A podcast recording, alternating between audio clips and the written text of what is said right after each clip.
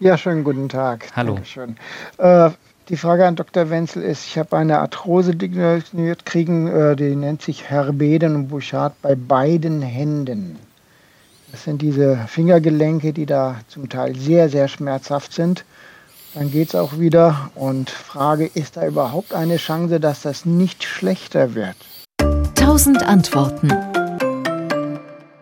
Also es ist so, dass es hm, schon um es mit Wilhelm Hunter zu erhalten, der schon 1760 gesagt hat, der hyaline Knorpel heilt nicht, dass es an keinem Gelenk, an keinem Arthrosegelenk gelingt, die Arthrose zu heilen oder die Gelenke in einen Zustand zu bringen, in dem sie vielleicht mal waren, ähm, als wir jung waren.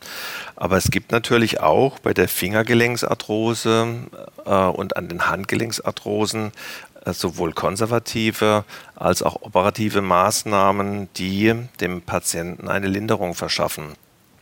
Der therapeutische Ansatz unterscheidet sich nicht von der Arthrose der großen Gelenke, wie zum Beispiel dem Kniegelenk oder dem Hüftgelenk. Man würde auf jeden Fall versuchen, zunächst eine konservative Therapie mit all den ähm, Pfeilern, die wir schon besprochen haben, zu versuchen, um dann bei ausbleibender Linderung und auch bei radiologisch, also auf dem Röntgenbild sichtbarem Fortschreiten der Erkrankung ähm, mit Ihnen, mit dem Patienten über eine operative äh, Behandlung der Arthrose zu sprechen.